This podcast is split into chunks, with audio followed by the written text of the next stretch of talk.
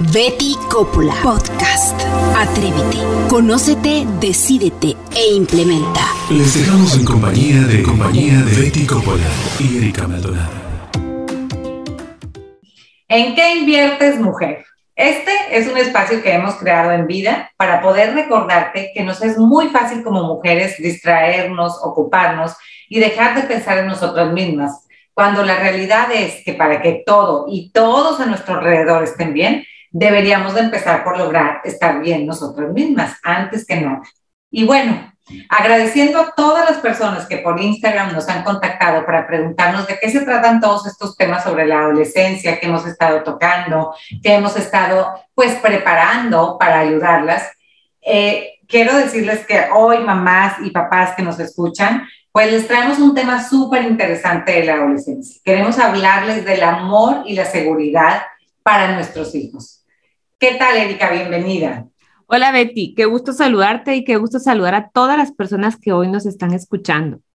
Amor y seguridad para nuestros hijos. Quiero empezar con una pregunta. ¿Cuántos de los que hoy nos escuchan recuerdan con amor o con decepción a sus maestros o catedráticos?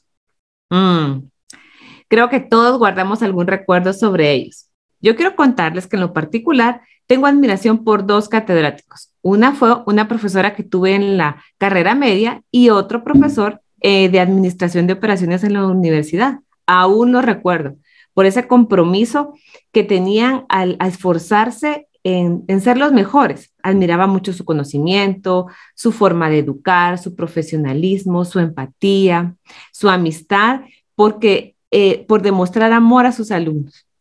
Y por otro lado, también tengo un recuerdo de algunos otros que no lograban obtener mi interés. Me transmitían que ellos no se preparaban para sus clases y no tenían esa empatía que yo buscaba.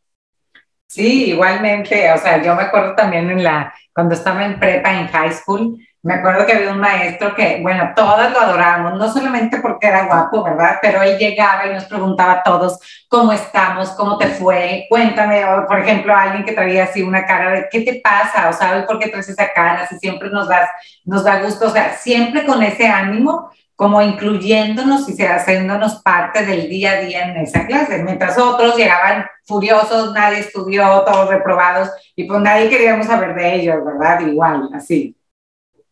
Pero saben, papás y mamás que nos escuchan hoy, tenemos que entender que nosotros somos los profesores en nuestro hogar.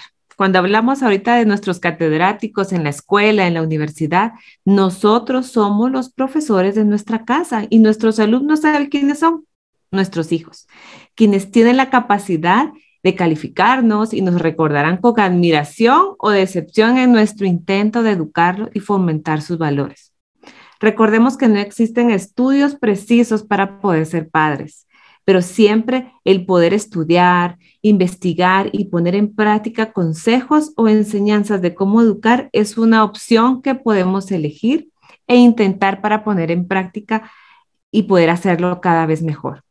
Hoy te pregunto a todos los que nos escuchan, tú como maestro de tus hijos, ¿has enseñado ¿Has sembrado enseñanzas, lecciones y ejemplos que van a recordar para su vida? Recuerda que no hay mejor escuela que el hogar. Es aquí donde nuestros hijos aprenderán a conducirse para la vida. Cuando crecen y sobre todo en la adolescencia es donde empiezan a visitar o frecuentar lugares donde no vamos a estar nosotros diciéndole que está bien o que está mal, pero las enseñanzas de los padres van a influir en su consciente o y en su subconsciente para tomar sus decisiones, ya que es aquí donde no siempre estás y ni quieren muchas veces que estemos, ¿verdad, Betty? Exacto, no nos quieren cerca ni quieren que, ni siquiera que sepan que existimos, no quieren que sus amigos sepan que nosotros existimos. Aquí es donde no, no quieren que aparezcamos, pero saben, padres, el pensum que tenemos es muy, muy, muy largo pero podemos ir abordando algunos temas para cimentar las bases que nos den seguridad de que estamos aportando educación para el libre desarrollo de nuestros hijos adolescentes. Por ejemplo, hablar del amor hacia ellos, de ese amor para regalarles seguridad en ellos mismos. Como sabemos, una persona que no recibe amor de sus padres, por lo general, no siempre, por lo general crecerá con algunas debilidades más intensas como inseguridad, su timidez o algunos otros complejos de inferioridad, etc. Es por esta razón que debemos darle seguridad. Pero este amor no debe ser simplemente teórico, ¿verdad, Betty? Debe ser un amor que verbalicemos y que lo expresemos con nuestros cinco sentidos. El amor no solo es decir te amo, hay muchas maneras de expresarlo. Nuestros cinco sentidos son nuestra base. Y posiblemente ahorita quien nos escucha dirá, pues lógico, yo amo a mis hijos, todos sentimos ese amor por nuestros hijos. Pero te pregunto, ¿qué haces tú para que ellos lo sepan y lo sientan? ¿Cómo se los demuestras? ¿Estás segura que es el lenguaje adecuado o el que ellos comprenden el que tú estás usando? Todas las edades son importantes para sentir el amor de nuestros padres, pero hay una época muy difícil y creo que aquí todos los que tenemos adolescentes coincidimos y es la adolescencia. Para nosotros padres es difícil expresar nuestro amor y para nuestros hijos es difícil recibirlo. Es adolescencia, exactamente, Erika. O sea, nosotros pasamos como papás, híjole, yo quiero que sepa que lo quiero, quiero, y tal vez tenemos un detalle que para nosotros es importante, pero para ellos no cuenta, porque por eso es importante entender cómo va siendo el desarrollo de nuestros hijos. Todos esos cambios que nosotros vemos afuera de ellos, pues están sucediendo también dentro de ellos, ¿sí? Lo que nuestros hijos adolecen es crecer y tener que empezar a entender que empiezan a ser independientes y que es necesario desarrollar su propia personalidad.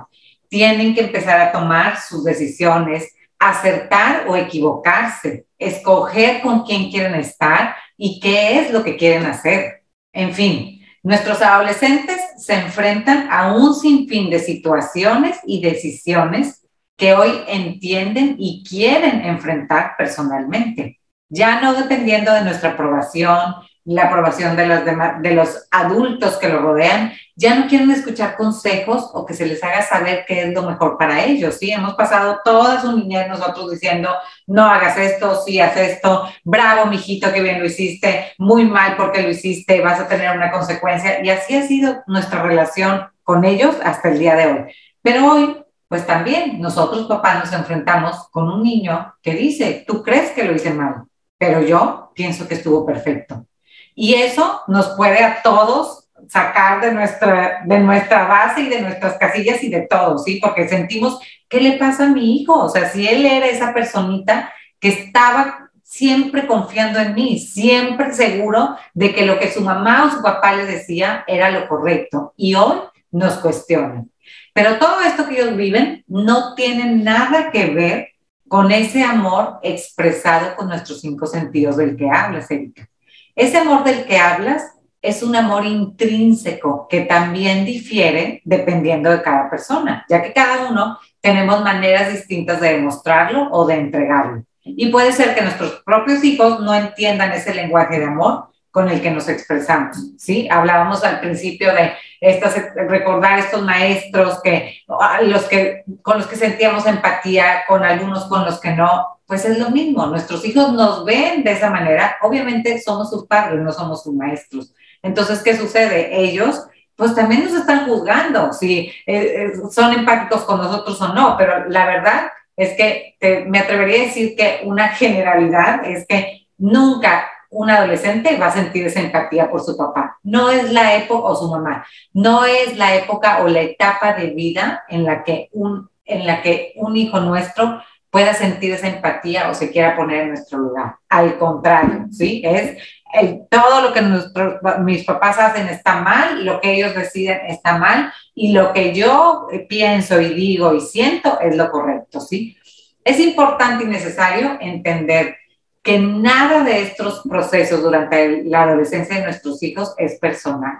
Es decir, papás, recuerden, nuestros hijos no tienen nada en contra nuestra, simplemente son adolescentes buscándose a ellos mismos e intentando que ese ser el mismo se encuentre lo más alejado posible de sus padres, ¿sí? Así es, o sea, si mi papá dice sí, obviamente no, y yo nunca, el, el adolescente no va a considerar el sí solamente porque sabe que ese sí viene de sus papás.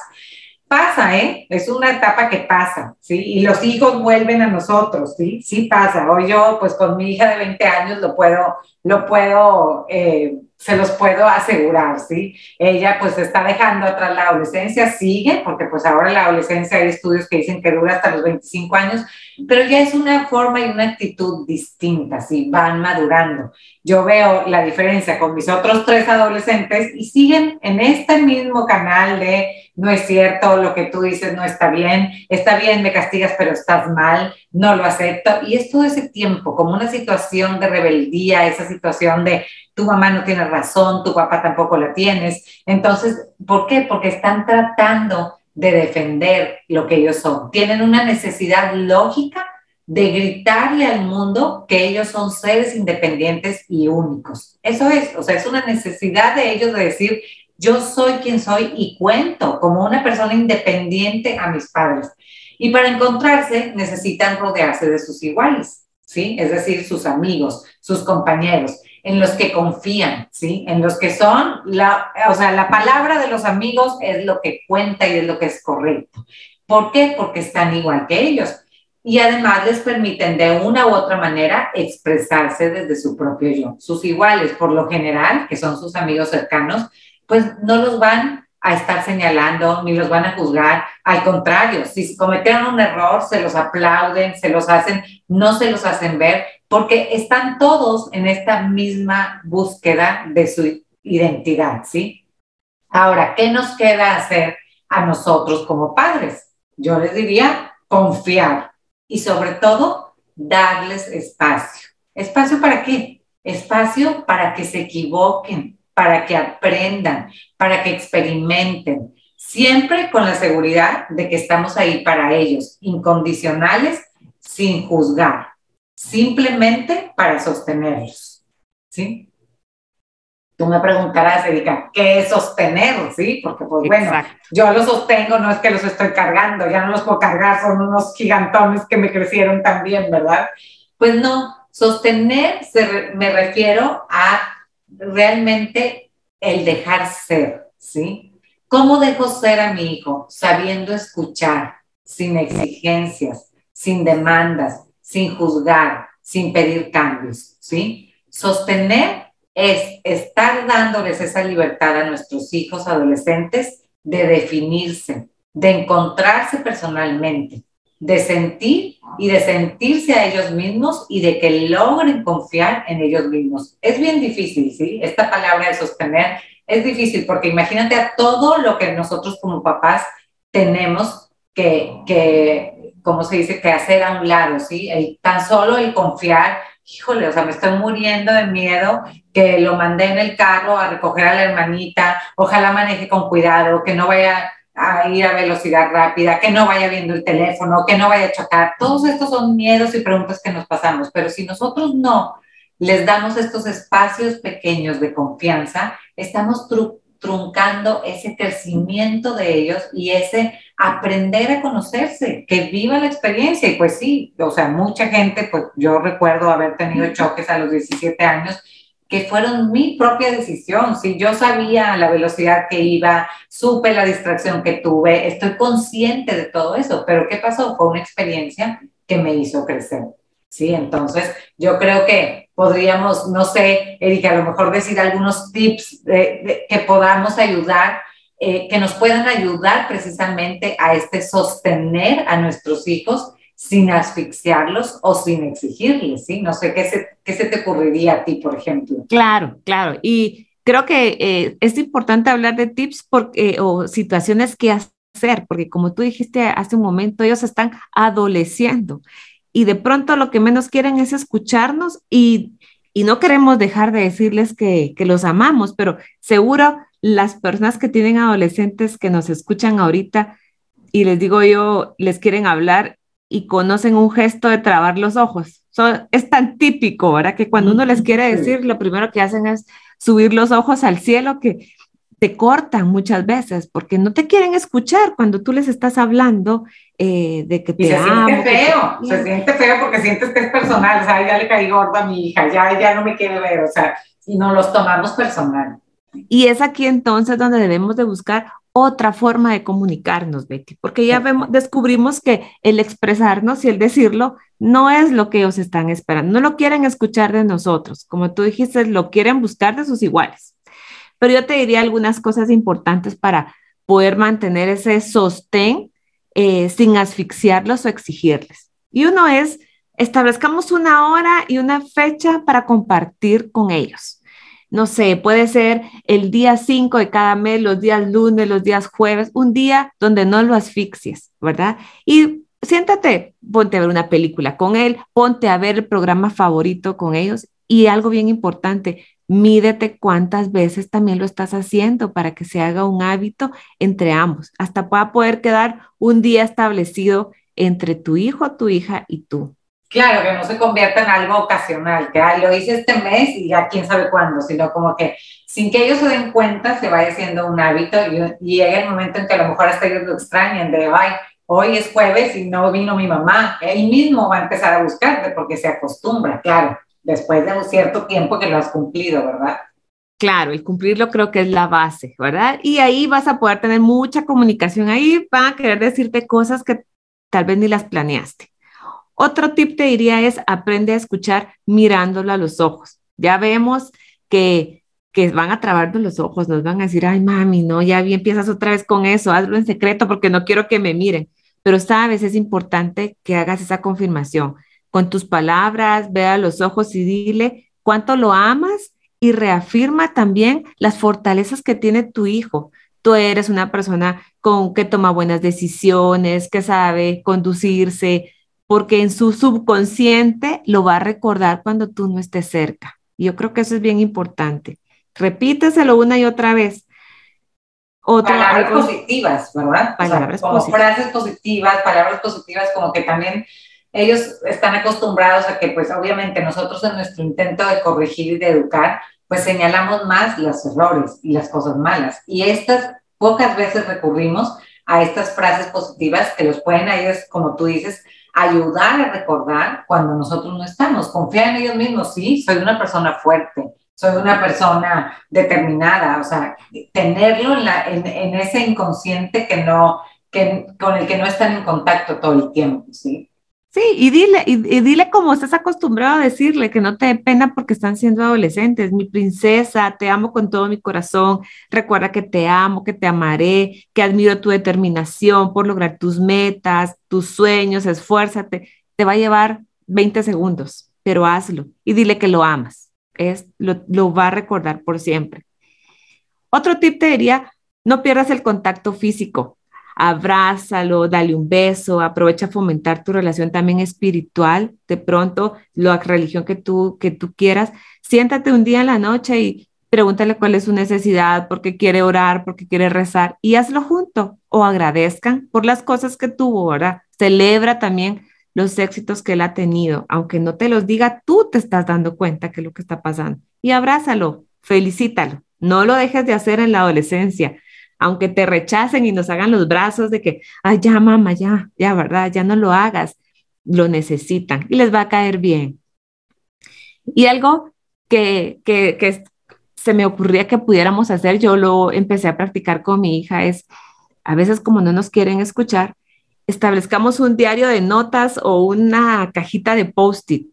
Tu hijo puede tener una y yo puedo tener otra. Y cuando tú le quieras escribir algo, anótaselo y cuando ella te quiera escribir, que te lo anote y ponle en tu mesita de noche, de la cama, en un lugar que tú frecuentes y que cuando lo abras vas a encontrar una nota de él y él o ella va a encontrar una nota tuya.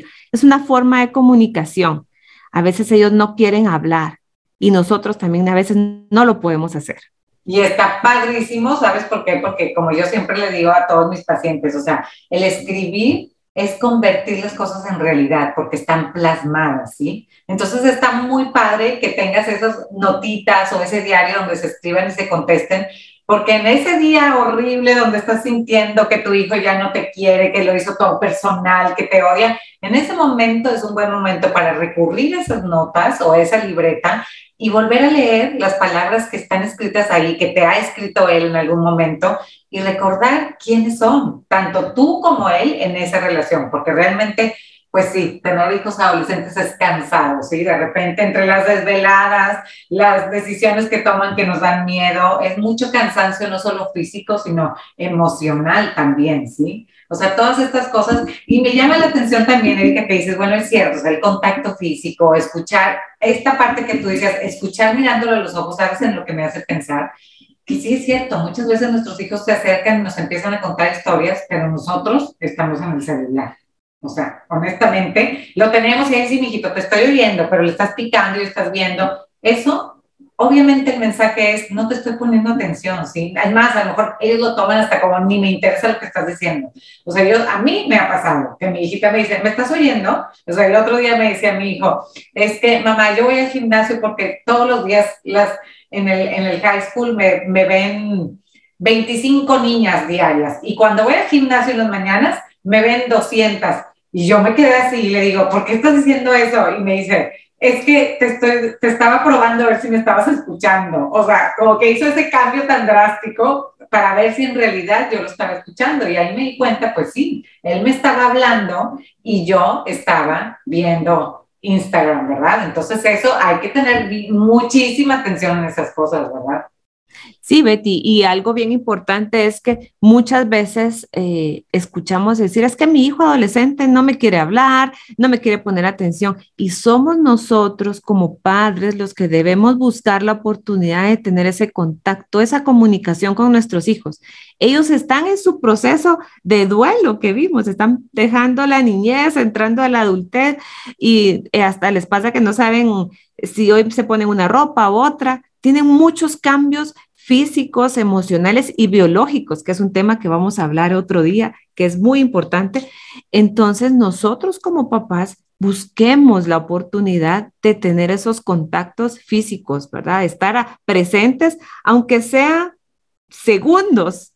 Es importante que nosotros lo provoquemos. Ahora, hay que recordar también que esa necesidad, entre comillas, ¿verdad? Que nosotros como papás tenemos de tener este contacto con nuestros hijos, no es lo que le pasa a nuestros hijos, ¿sí? Esa necesidad de estar cerca de sus padres no existe. Al contrario, o sea, ellos nos quieren lo más lejos posible, nos quieren cerca cuando nos necesitan, o cuando necesitan dinero, cuando necesitan el permiso, cuando necesitan que los llevemos. Pero de ahí no más, ¿sí? Entonces, esto tampoco lo debemos tomar personal, ¿sí? No somos nosotros como padres, ¿sí? O sea, no es que nosotros estamos ocasionando esto por nuestra manera de ser, sino que es el momento de vida que les toca experimentar y vivir. Si logramos implementar uno de estos cuatro pasos en la semana, ya vamos de super gane. O sea, ya es así como, bueno, a lo mejor no hago los cuatro, pero a lo mejor uno. Y empezar de esa manera, porque eso nos va a dar mucha paz como padres de decir, estoy haciendo algo para estar cerca de él, ¿sí?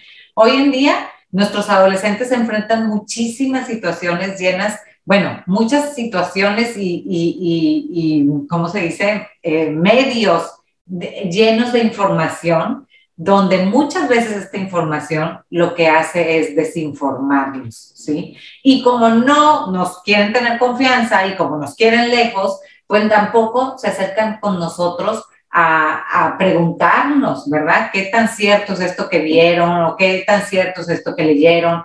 Este, aunado esto con la presión social y su necesidad de pertenecer y ser ellos mismos, pues entonces todo esto los orilla a experimentar cosas y situaciones que muchas veces pueden hacerles daño de por vida, ¿sí? También hay que tener esto en cuenta, o sea que muchas veces, y por eso es que muchos papás tenemos miedo muchas veces de soltar, ¿sí? Porque la realidad de las drogas, el alcohol, el sexo, las dudas sobre su sexualidad, vienen, viven, o sea, vienen como inmersos en ellos, ¿sí? ¿Por qué? Porque a todo este mundo es el que se están enfrentando en esa desinformación que también tienen en su mundo de pantallas que los ha acostumbrado a tener recompensas instantáneas, ¿sí? Em, como por decir, matando, o sea, como que el tema de decir, ok, por mi pantalla yo consigo lo que quiero en el instante que lo quiero, ¿qué pasa? Mata en ellos día a día el poder de tener voluntad, ¿sí? Que esta palabra, yo siempre que hablo de adolescentes, no puedo dejarla fuera, ¿sí? ¿Por qué? Porque van por la vida exigiendo recompensas instantáneas en todo lo que hacen. ¿Y qué sucede con esto? Su voluntad queda fuera, ¿sí? ¿Por qué? Porque si tengo hambre, quiero comer ahorita y lo que haya, ¿sí? No tienen, no, no hay forma de reforzar esa, esa voluntad de decir, puedo esperar 10 minutos, no me pasa nada, ni me voy a morir de hambre, ¿sí? Entonces creo que es bien importante también tomar en cuenta que debemos ayudar a nuestros adolescentes a reconocer su nivel de fuerza de voluntad. Y si no puedes o no tienes una idea de cómo hacerlo desde tu lugar como padre o madre, yo te diría de verdad en este tema de la voluntad, no dudes en consultar a un especialista que como yo trabajamos día a día estos procesos de fortaleza interior en adolescentes que además tienen una buena intención, ¿sí? Lo que pasa es que pues siempre están todas estas eh, cosas en contra de ellos, donde ellos los están viendo y viviendo cada día más cerca de lo que tú y yo nos podemos imaginar, ¿sí? Entonces yo te diría, no dudes en pedir ayuda psicológica para que tu adolescente pueda conducirse de una manera segura y firme en su encuentro con él mismo y su trabajo de esa voluntad, de esa fuerza de voluntad, ¿sí? Eh, muchas mamás también me preguntan, bueno, aconsejame qué puedo leer, cómo me puedo preparar, cómo me puedo informar. Pues yo les digo, existen un sinfín de libros de autoayuda con los hijos adolescentes que, que pues nos pueden, no, no importa el tema que sea, yo estoy segura que todos los libros siempre tienen algo bueno que eh, regalarnos a cada uno, ¿verdad? ¿Qué he leído yo? Pues yo he leído muchísimos libros sobre, sobre adolescentes. Se me ocurren ahorita aconsejarles dos. Hay uno de, del doctor Enrique Rojas, que se llama La conquista de la voluntad, que ese pues específicamente habla de cómo podemos nosotros formar esa voluntad en nuestros hijos. Y otro es de unos autores eh, norteamericanos, Francis Jensen y Amy Ellis Knott, que se llama El cerebro del adolescente. Y este nos ayuda mucho a ver pues cómo todos esos cambios que están sufriendo internos afectan en esa forma de ser de nuestros adolescentes, ¿sí? Entonces creo que pues con esto queremos dejarlas hoy, ¿verdad? Para que pensemos en todo esto, los detalles que podemos tener con los adolescentes y sobre todo que como papás podamos nosotros realmente estar em, tranquilos en cuanto a esa voluntad que nuestros hijos tienen, ¿sí? No hay que resolverles todo. Es cierto que son detalles muchas veces que pensamos de cariño, el tenerles su vaso de agua listo, su, su comida lista, pero créanme, eh, o, o, sea, créanme o no, realmente el que te pidan un vaso con agua y decirle, espérame, voy a terminar de hacer esto y ahorita te lo doy, es ayudarles a reforzar esa fuerza de voluntad, ¿sí? Que si no, pues bueno, si realmente mueren de sed, pues va a ir él y coger su vaso. También es reforzar su voluntad y no es una falta de detalle y cariño tuyo, que muchas veces esos, esos detalles son malentendidos porque realmente no estamos educando, estamos sirviendo, ¿sí? Y nuestro, nuestro papel de papá o de mamá no es servir a nuestros hijos, es educar, ¿sí? Entonces, bueno, Betty, la verdad es que pudiéramos seguir hablando muchísimo más de este tema. Hay de dónde podamos hablar y experiencias, así que les invitamos a todas las personas que nos escuchan que pues nos puedan escribir en nuestras redes sociales o por esta vía y podamos tener ese contacto para ir resolviendo y desarrollando aún más temas sobre adolescentes. Creo que hay muchísimos temas, muchísimas preguntas a las cuales queremos resolver. Bueno, muchas gracias por acompañarnos a todos y acompáñenos cada martes en nuestro podcast en qué inviertes mujer, ¿sí? Y también síganos en nuestras páginas en Instagram como Betty Coppola Z y en Facebook como Betty Coppola Psicología y Crecimiento. Que tengan una super semana. Agradecemos a todas las personas que hoy nos han escuchado en nuestra sección En qué inviertes mujer. Aquí estaremos conversando de temas sobre tu interés en el que debemos invertir las mujeres.